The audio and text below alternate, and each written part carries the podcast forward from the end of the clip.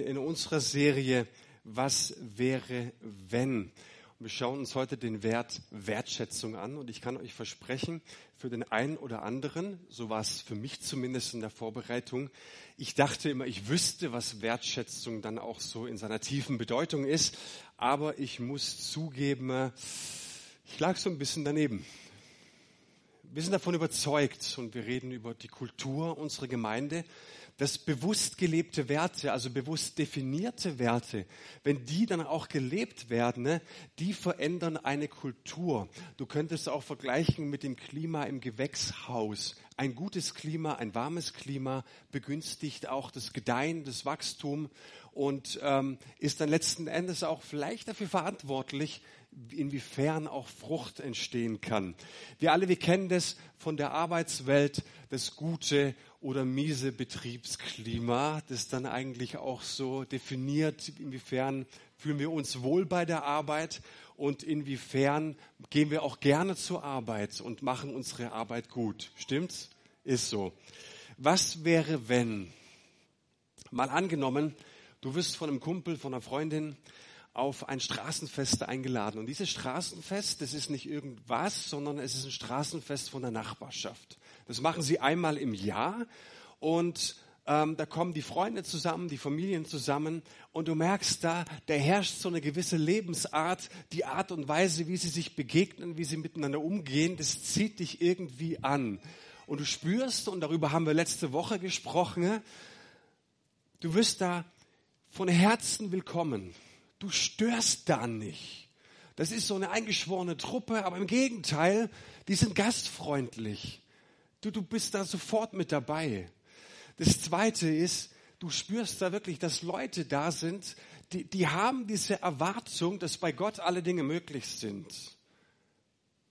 Wird jedes Gebet erhört? Nein. Und dennoch haben sie diese Haltung, bei Gott sind grundsätzlich alle Dinge möglich. Und das Dritte, du erfährst dort eine Wertschätzung, wie du sie selbst oder selten, selten erfahren hast.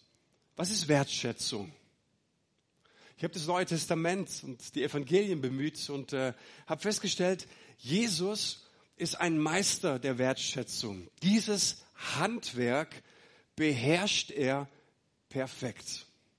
Und ich möchte mit euch heute eine sehr beeindruckende Geschichte aus den Evangelien betrachten. Das ist die Frau am Jakobsbrunnen. Die finden wir im Johannesevangelium in Kapitel 4. Und der erste Punkt, den ich heute Morgen setzen möchte, ist Wertschätzung. Wirklich gelebte Wertschätzung sprengt dein Normal. Was meine ich damit? Jesus, so erfahren wir im vierten Kapitel des Johannesevangeliums in Vers 3, ist auf der Durchreise. Er ging von Judäa nach Galiläa. Das ist erstmal nichts Ungewöhnliches. Jesus war ein Reiseprediger, war viel unterwegs. Was dann aber ein bisschen ungewöhnlich ist, Vers 4, da heißt es dort wörtwörtlich, er musste aber durch Samarien reisen. Und ich habe als Bibelausleger gelernt, stell Fragen an den Text. Und meine erste Frage, ähm, Warum muss er denn? Also, ja, hat der Luther vielleicht falsch übersetzt. Dann guck mal, was da im Urtext steht, im Griechischen. Und da steht dieses Wort Day. Sieht so aus.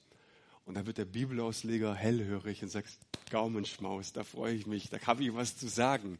Dieses Wort, dieses Wort Day benutzt Jesus in drei seiner Leidensankündigungen. In der Zeit, in dem Jesus diente, machte er insgesamt drei Ankündigungen seinen Freunden gegenüber und sagte ihnen, hey, ich muss viel leiden. Ich muss nach Jerusalem gehen und ich muss am Kreuz sterben für die Menschen, die ich liebe. Später ist er auferstanden ne?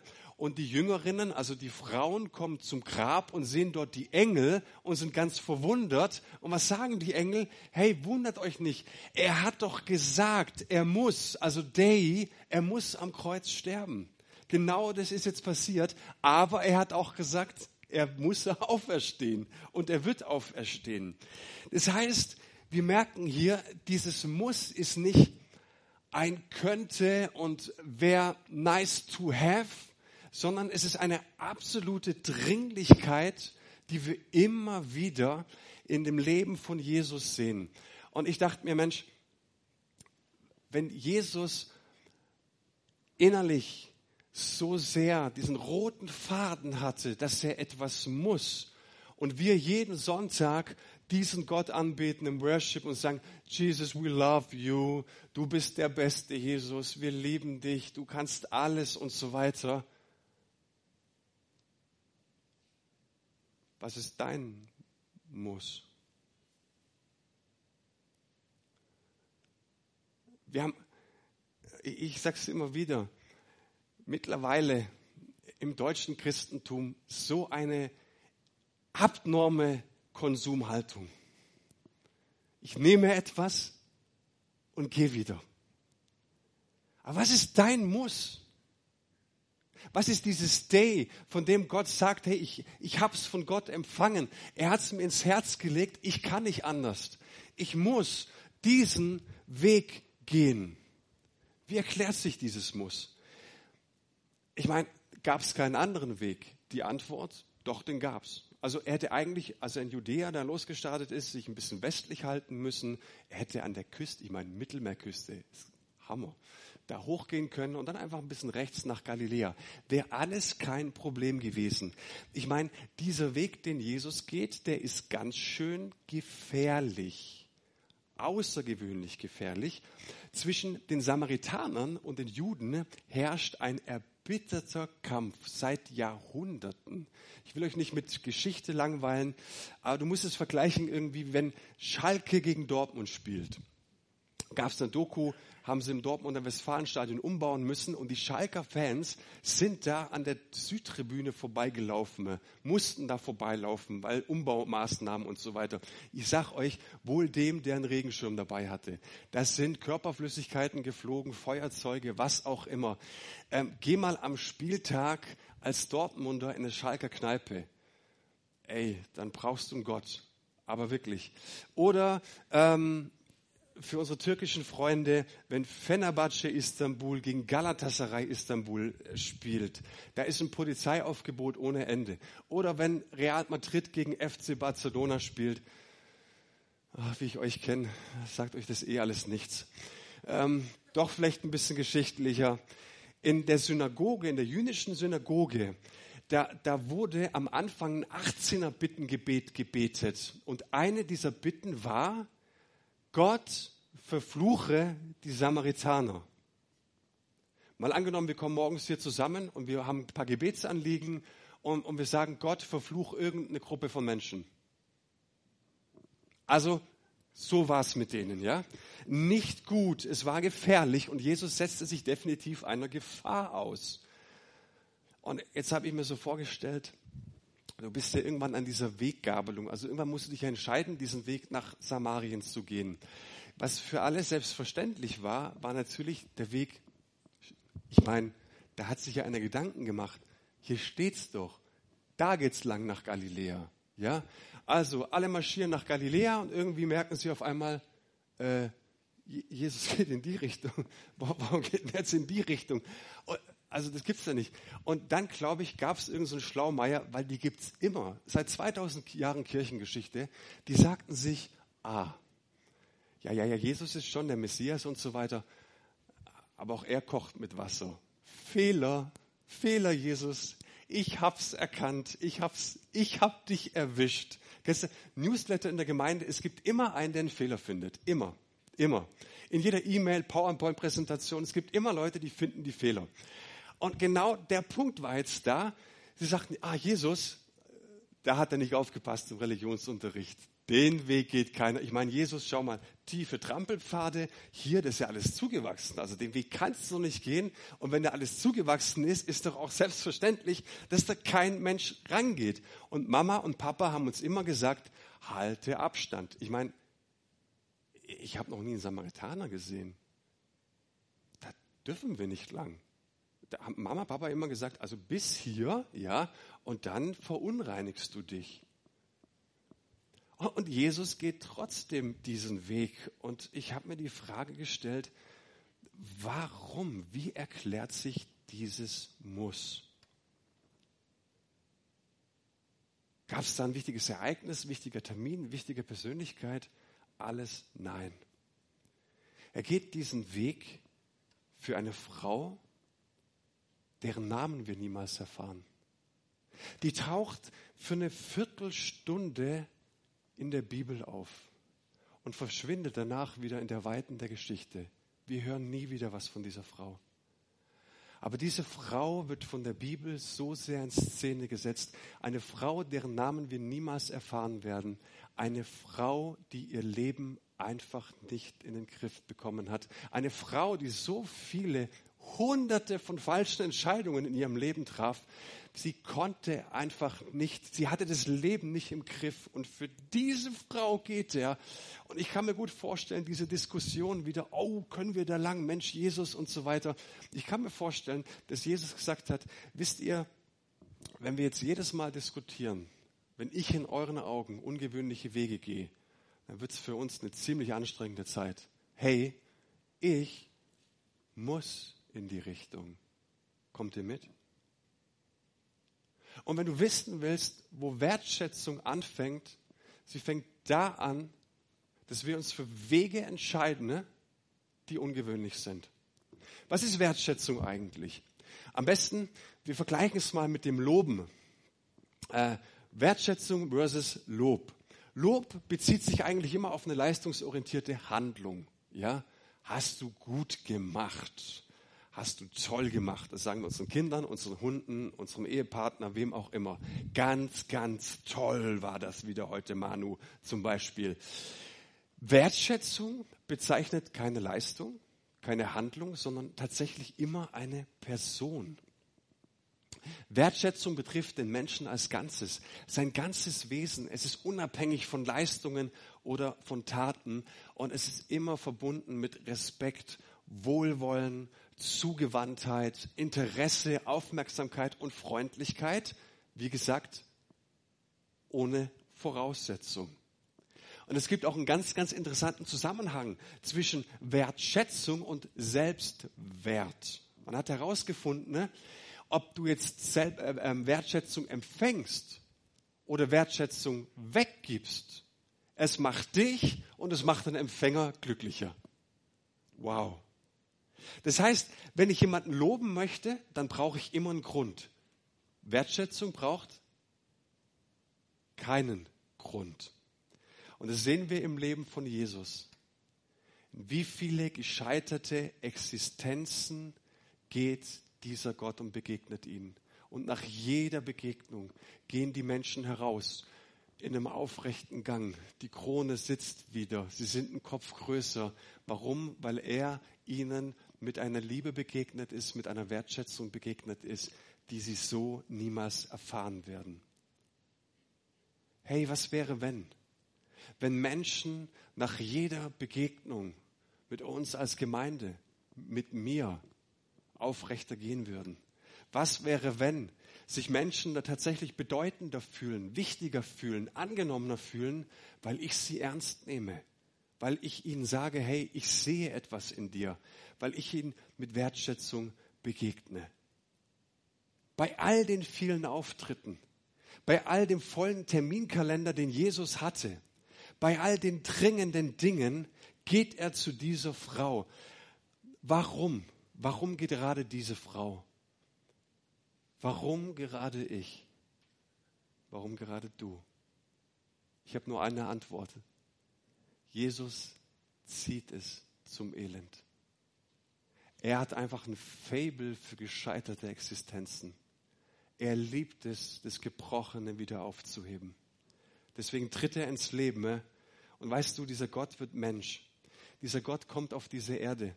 Und um Himmels Willen, ich meine, wenn du Gott bist und auf uns Menschen schaust, was ist der Trigger? Was, was ist der Reiz? Was ist für dich so diese Initialzündung, dass du das tust? Es war seine unendliche Liebe und dass es ihn zieht in unser Elend. Und er kam in unser Leben und hat sich in das Leben reingekniet.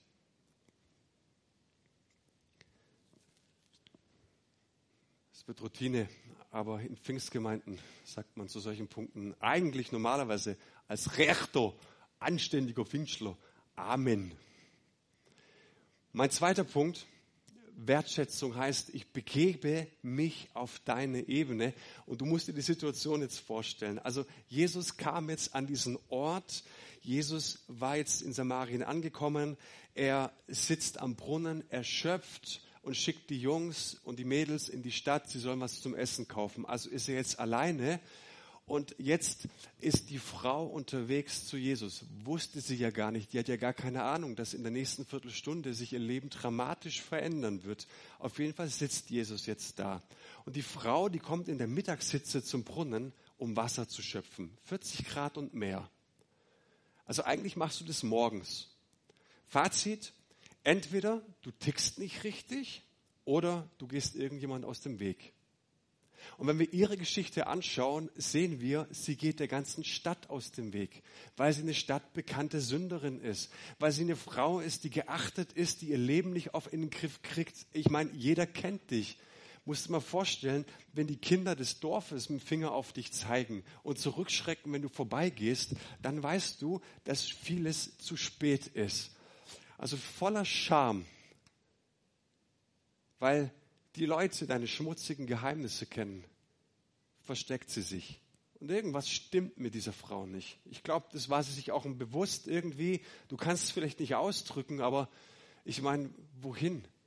Wohin mit all diesen unbefriedigten Bedürfnissen, die du hast? Wohin mit all dem Mist, die du in der Vergangenheit in deiner Biografie erlebt hast? Wohin mit deinen ganzen Baustellen, mit deinen Schattenseiten? Und die Bibel sagt uns, diese Frau hatte fünf Männer und dem sechsten, dem sie zusammen war, ist sie auch nicht verheiratet. Alle anderen auch. Und ich dachte mir, naja, ähm, ist es jetzt die Moralpolizei? Es gibt ja heute viele Menschen, die leben mit verschiedenen Partnern zusammen. Da brauchen wir ein bisschen Aufklärung. Also im Judentum war es so, dass du eigentlich spätestens, wenn du fünf oder sechs Jahre alt warst, kam die Nachbarschaft oder eine Familie auf dich zu und sagst, hey, wir haben ein Auge auf deine Tochter geschmissen, wir haben einen Sohn, kommen wir da ins Geschäft. Okay? Du wurdest versprochen. Das hat die Frau nicht erlebt. Das heißt, das gibt uns eigentlich einen Aufschluss auf einen zerrütteten Kontext. Keiner, keinem war sie wichtig genug, dass eine Ehe arrangiert wird. Und das ist für eine Frau in der Antike auch mal Sicherheit. Jeder dieser Männer wollte sie nicht zur Frau nehmen. Vielleicht war die hübsch, war sie attraktiv. Vielleicht würden wir sagen, naja, attraktiv, aber ein bisschen dummchen lässt sich ausnutzen. Ne? Wie auch immer. Auf jeden Fall wollte ihr kein Mann die Sicherheit geben, die sie eigentlich gebraucht hätte in der Antike, weil eine Frau schutzlos ist. Du wirst ausgenutzt.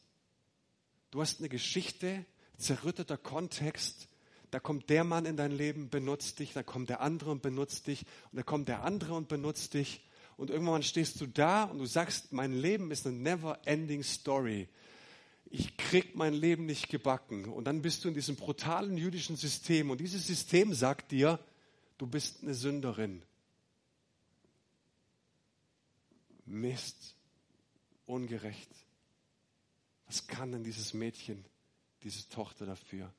Mir zerreißt es mein Herz, wenn ich sage, das wäre mein eigenes Kind. Was machen wir jetzt mit dieser Sünderin? Sie musste diesen Weg in der Mittagshitze gehen. Sie konnte diese strafenden Blicke einfach nicht mehr ertragen. Und ich glaube, das war so diese, dieser Weg, von dem sie sagte, so, ist es einigermaßen erträglich, so halte ich es einigermaßen aus. Ja, es ist heiß, es ist, aber so geht es einigermaßen. Wie viele Menschen begegnen wir auch in unseren Kirchen da draußen, die sagen, ich habe mich einigermaßen mit den Qualen, mit dem Mist in meiner Biografie abgefunden. So geht es einigermaßen. Aber weißt du, der Brunnen war der Ort, der dieser Frau jeden Tag aufdeckte, dass sie eigentlich isoliert ist vom Leben, dass sie sich versteckte, dass sie ihr Leben nicht im Griff hatte. Ein Ort der Scham, Und genau diesen Ort sucht sich Jesus aus, um ihr zu begegnen.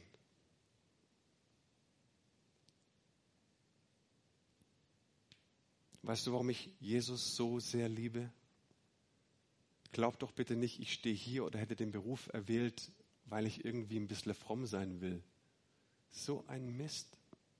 Glaubst du, ich würde Sonntagmorgens aufstehen, Gottesdienst gehen, wenn ich nicht erlebt hätte, dass es einen Gott gibt, der sich in meinen Müll reingekniet hat? Und das hat er. Und deswegen stehe ich hier. Und das kann er auch in deinem Leben. Die Begegnung mit Jesus, die kam so unerwartet. Es war so unvorbereitet und unverhofft. Aber Jesus hat ein Fabel dafür. Ihn zieht es dahin. Er muss es tun. Und weißt du, wenn er dieses Muss bei dieser Frau hatte, lass dir gesagt sein, dieses göttliche Day, diese Dringlichkeit verspürt er auch in deinem Leben. Er will dir begegnen. Er muss dir begegnen.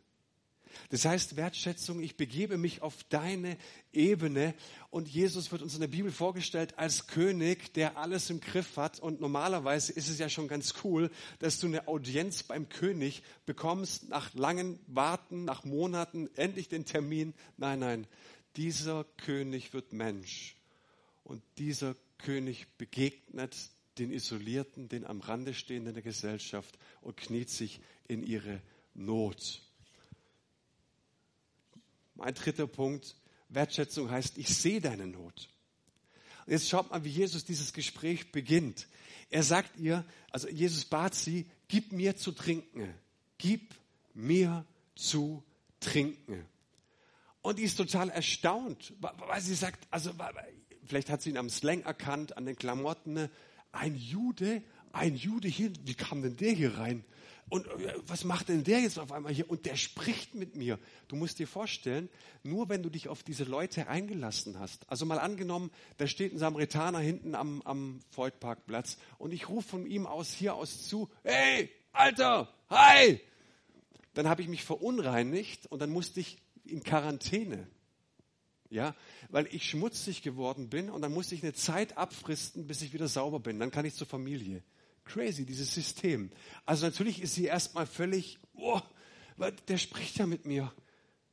Und ich dachte mir, ich meine, allein, dass er sie anspricht, das zeigt doch, jetzt geht gleich die Post ab. Also das ist ja irgendwas völlig, völlig Unnormales. Und interessant ist auch, dass Jesus mit ihr von Anfang an auf so einer geistlichen Ebene spricht. Er spricht nicht über das natürliche Wasser, und wenn die Jünger später zurückkommen, weil sie ihr Essen geholt hat, ne, sagt Jesus auch nicht, ich esse jetzt was, sondern er sagt, hey, meine Nahrung ist das, dass ich den Willen meines Vaters im Himmel tue. Okay? Also er spricht mit dir auf einer geistlichen Ebene. Gib mir zu trinken. Warum macht es Jesus? Weil diese Frau direkt auf den tiefsten Mangel in ihrem Leben anspricht. Diese vier Worte die beschreiben das Desaster ihres Lebens. Kein Guten Morgen, keine Vorstellung. Hi, I'm Jesus. What's your name? Nichts.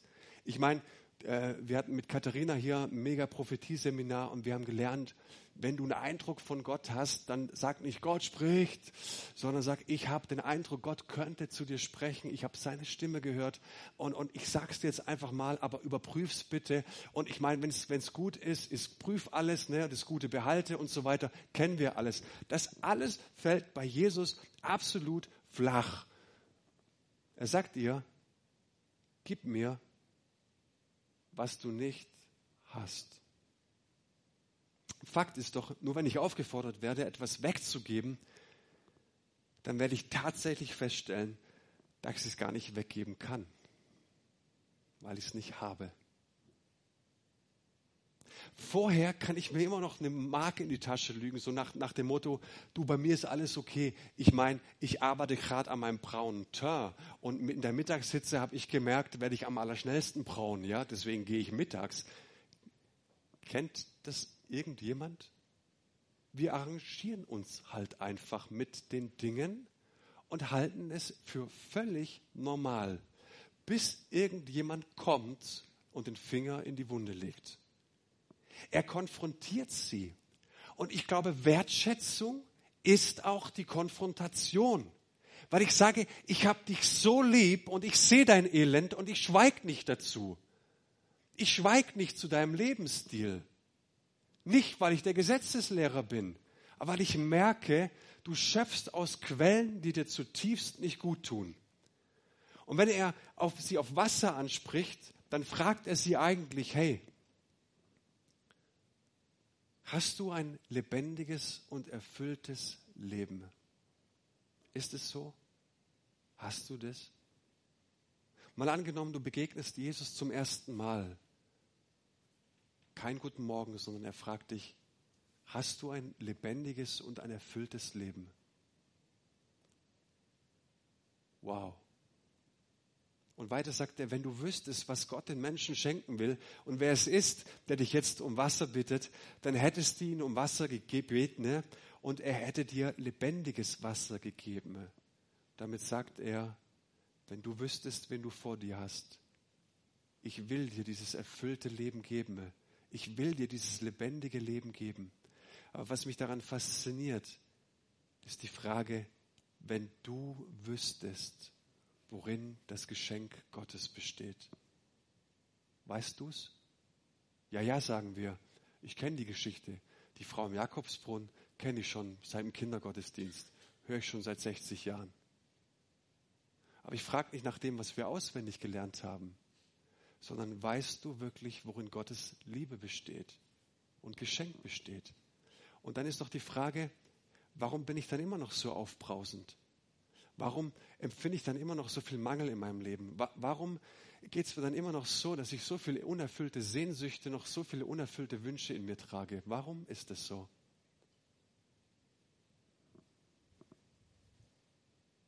Weiß ich, worin Gottes Geschenk für mich wirklich besteht? Und dieses Geschenk, das besteht darin, den Geber selbst zu kennen. Es geht um Beziehung. Und aus dieser Beziehung fließt Leben im Überfluss, Fülle, ein begeistertes Leben für und mit Gott, das jetzt anfängt und in Ewigkeit sprudeln wird. Ein Lebensstil, der ansteckt. Und jetzt warnt er sie, heißt warnt, also er sagt etwas ganz Natürliches. Hey, wer dieses Wasser trinkt, wird wieder durstig. Ich habe hier ein Wasser, ist doch klar. Ich verspüre gerade auch so einen gewissen Durst. Vorher getrunken, und jetzt wirst du wieder durstig. Und er sagt ihr damit, ich möchte dir etwas geben, von dem du sagst, es reicht, es ist genug, ich bin satt. Ich muss nicht ständig Wege gehen, um meine Sehnsüchte mir zu erfüllen.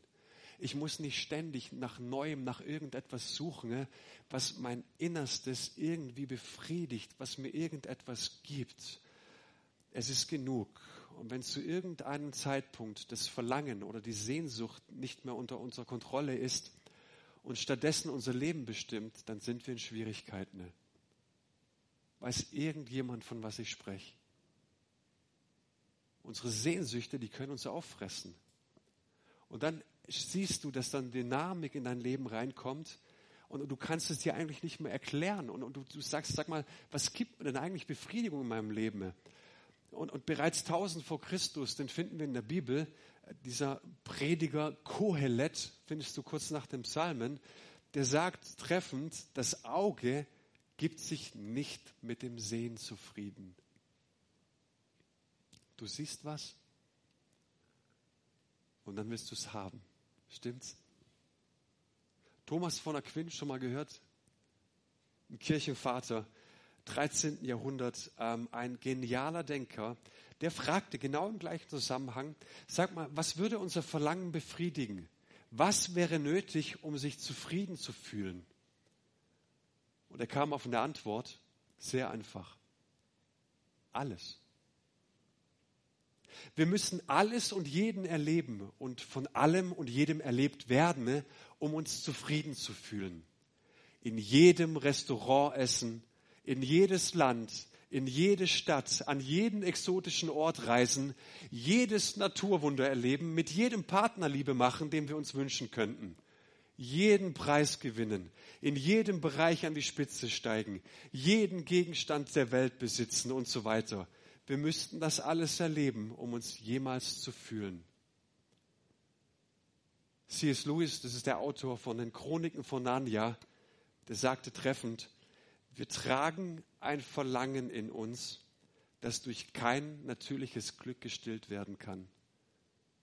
Auf dieser Erde bleibt immer ein Rest von Enttäuschung.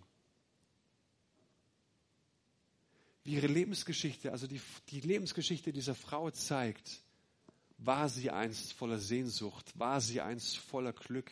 Sie wollte leben, sie wollte glücklich sein. Doch dann kam das Leben in aller Härte auf sie zu und aus mit all den Träumen wurde dann ein Scheitern. Und für manche von uns klingt es vielleicht wie die eigene Geschichte. Und viele wissen nicht, dass es Gott ist, der uns in solchen Situationen, wenn wir uns am Boden fühlen, dass er es ist und uns aufmerksam machen möchte, in unseren enttäuschten Träumen sprechen möchte. Er kennt unseren Durst. Er kennt unser Verlangen. Er weiß, dass in uns etwas ist, das durch nichts in dieser Welt befriedigt werden kann. Er weiß es, dass du an Orten gesucht hast, dass du Sehnsüchte hast, die dich einfach niemals satt werden lassen haben und voller Erbarmen möchte dir heute Morgen sagen, hey, ich will dir etwas geben, ich will dir etwas geben, von dem du merkst, das ist ein erfülltes Leben, das ist ein Leben, das lebenswert ist. Wenn du wirklich wüsstest. Es gibt ein Sprichwort, das heißt, Gnade ist wie Wasser. Es sucht sich immer den tiefsten Punkt. Schon mal Wasser beobachtet? Schütt mal Wasser aus das läuft in jede Ritze, das sucht sich automatisch immer den tiefsten Punkt. Und so will Gottes Gnade auch an meinen tiefen Punkt. Und deswegen spricht er mich auf meinen Mangel an. Mangel an. Und das sehen wir genau in dieser Begegnung. Hey, er deckt nicht nur Mangel auf, sondern er sagt, ich bin auch der Geber. Ich werde diesen Mangel ausfüllen. Und es gibt eine ganz tolle Dokumentation, findest du auf YouTube ähm, die gefährlichsten Gewässer dieser Erde. Vielleicht schon mal gesehen, so Top 10. Und auf Platz Nummer zwei ist so ein unterirdisches Flusssystem auf der Yucatan-Halbinsel in Mexiko. Und dieses Höhlensystem ist 333 Kilometer lang. Es geht teilweise auch ziemlich Tief ist die längste Unterwasserhöhle der Welt. Viele Taucher sind reingetaucht, nur wenige sind wieder hochgetaucht. Also wirklich, das sind unterirdische Strömungen. Je tiefer du kommst, desto stärker bist du auch in Lebensgefahr. Und diese Geschichte hat irgendwie zu mir gepredigt. Warum? Weil es die Angst vor der Tiefe ist, die unser Leben so oberflächlich macht weil es kaum jemanden gibt, der in dir in der Tiefe begegnet,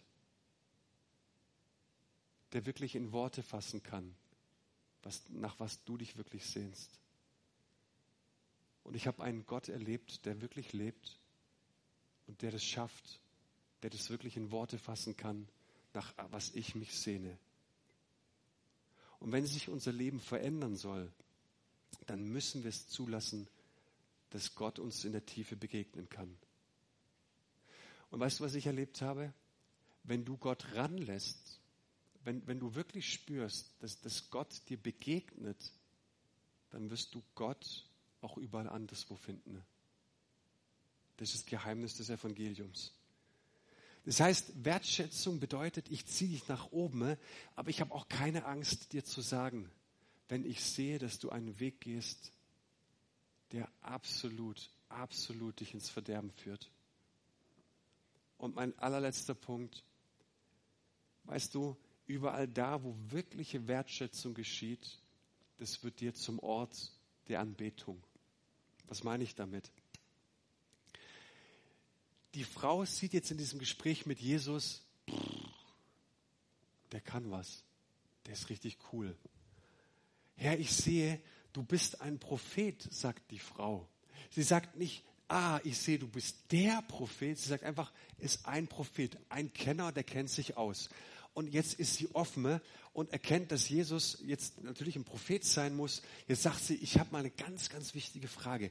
Also da, da, da mache ich mir schon echt ganz lange drüber Gedanken. Ne? Und jetzt stelle ich mit dir mal diese Frage. Und jetzt stellt sie die Frage nach dem Ort des richtigen Gebets. Ich meine, hör mal, eine Sünderin, die ihr Leben nicht in den Griff bekommt. Eine, eine Sünderin, die einfach, keine Ahnung, gebraucht, missbraucht wurde. Ein, ein Mensch, von dem wir sagen würde, ist, ist es notwendig, dass wir der begegnen müssen? Diese Frau macht sich dann irgendwann mal auf den Wegen des Mittags sich Gedanken, wo ist der Ort der Anbetung? Äh, können Sünder über Gott nachdenken? Scheinbar ja. Oder? Ich glaube schon. Und jetzt sagt sie, unsere Vorfahren haben Gott auf diesem Berg hier angebetet. Ihr Juden dagegen sagt, der richtige Ort, um Gott anzubeten, sei Jerusalem. Also Jesus, was ist denn jetzt richtig? Und jetzt gibt ihr eine Meinung äh, und eine Antwort, die haut mich platt. Jesus sagt, aber die Zeit kommt. Ja, sie ist schon da. Und er sagte damit, für dich ist sie genau in diesem Moment jetzt schon gekommen. Entschuldigung. Aber Jesus, der geht nicht ins Theologenviertel. Er spricht jetzt mit ihr über eine ganz, ganz tiefe Theologie. Was Gebet ist, was Gebet bedeutet, finden wir in den nächsten 2000 Jahren Kirchengeschichte genau in dieser Passage. Er geht nicht ins Theologenviertel, sondern er spricht mit dieser einfachen Frau über die tiefsten Gedanken, die in dem Vaterherz sind. Genau mit der Frau spricht er drüber. Und er sagt hier, pass mal auf, für alle anderen wird der Moment kommen, an dem du anbetest. Aber für dich ist er jetzt da. Jetzt im Moment. Warum? Weil ich vor dir stehe. Weil ich dir in der Tiefe begegne. Also weiter. Die Zeit kommt, ja, ist schon da, wo Menschen Gott als den Vater anbeten werden. Menschen, die vom Geist erfüllt sind und die Wahrheit erkannt haben. Das sind die wahren Anbeter. So möchte der Vater die haben, die ihn anbeten. Und Jesus sagt ihr damit, weißt du, was Gott sucht? Keine frommen Kirchgänger. Sucht Gott anständige, brave Christen, ich habe gestern einen Podcast gehört, was ist ein guter Christ? Ja, was für eine bescheuerte Frage. Die sucht er auch nicht. Was sucht der Vater? Er sucht Anbeter. Und das heißt, Anbetung hat nichts mehr mit Kultur oder Herkunft zu tun. Egal, wo du herkommst, egal wie deine Biografie aussieht, egal wie viel Mist du gebaut hast, es hat rein gar nichts mehr damit zu tun. Und er sagt ihm in Geist und in Wahrheit. Das heißt, pass mal auf, deine Theologie mit dem richtigen Ort, im Tempel in Jerusalem oder auf dem Berg Garizim, hau das in die Tonne. Es ist nicht mehr wichtig, wo du betest, Tempel, keine Institution, sondern, und wenn du im Schlafmodus bist, diesen Satz solltest du wirklich hören. Anbetung ist eine natürliche Reaktion von dem, was man erlebt hat. Deswegen sagt er, für dich ist dieser Moment jetzt gekommen. Da, wo ich dir in der Tiefe begegne, da, wo du zulässt, dass Gott dich berühren darf, da, wo du deine Scham, da, wo du dein Mist im Leben Gott hinlegst, das wird der Ort der Befreiung, das wird der Ort der Begegnung, das wird der Ort der Anbetung. In Geist und in Wahrheit. Im Grunde genommen jetzt. Also geht es um die Begegnung, nicht um ein auswendig Lernen von Gesetzen und Geboten. Und weißt du, Gott hat mir schon so viele Menschen über den Weg geschickt, die ein Segen für mich waren schon so viele Leute, Menschen, die Umwege auf sich genommen haben, die ihr normal haben sprengen lassen, die sich auf meine Ebene begeben haben, Menschen, die ehrlich mit mir waren, Menschen, die meine Not gesehen haben. Und soll ich dir was sagen? Und die Elite darf nach vorne kommen.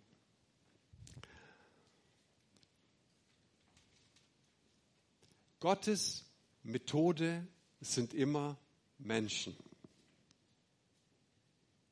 Du kannst nach Hause gehen und sagen, naja gut, ähm, dann suche ich halt wie die Frau meinen Jesus im Gebet.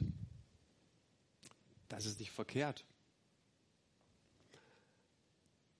Aber was heißt denn das jetzt dann wirklich, wenn Gottes Methode immer Menschen sind? Ich meine, ich habe letzte Woche gesagt, Jesus hat keine anderen Füße außer deine. Er hat keinen anderen Mund außer deinen. Keine andere Zunge außer deinen. Keine andere Hände außer deinen. Keinen anderen Kopf außer dein Kopf. Und ich habe erlebt, wenn Menschen mir begegnen, wenn Menschen mir mit Wertschätzung begegnen, wenn Menschen für mich Wege auf sich nehmen, die sie eigentlich gar nicht gehen müssten. Wenn Menschen den Mut zusammennehmen und mir sagen, was in meinem Leben falsch läuft, weil ich es einfach nicht sehe. Wenn Menschen, die eben diesen Jesus begegnet sind, sagen, hey, ich habe mir von Gott ein Muss auferlegen lassen. Ich kann auch nicht anders. Ich will dich wertschätzen. Ich will, dass du in meiner Gegenwart ein Kopf größer wirst. Ich will, dass du nach jeder Begegnung mit mir aufrecht gehst. Ich möchte, dass wenn Menschen in dieses Haus kommen, erleben, hier wird Wertschätzung gelebt. Das wird zum Ort der Anbetung. Seid ihr bei mir? Vater, wir danken dir von ganzem, ganzem Herzen dass du ein Gott der Begegnung bist, dass du uns liebst. Vater, wir danken dir von ganzem, ganzem Herzen, dass du ein hundertprozentiges Ja zu uns hast und dass du Wege unternommen hast, um uns zu uns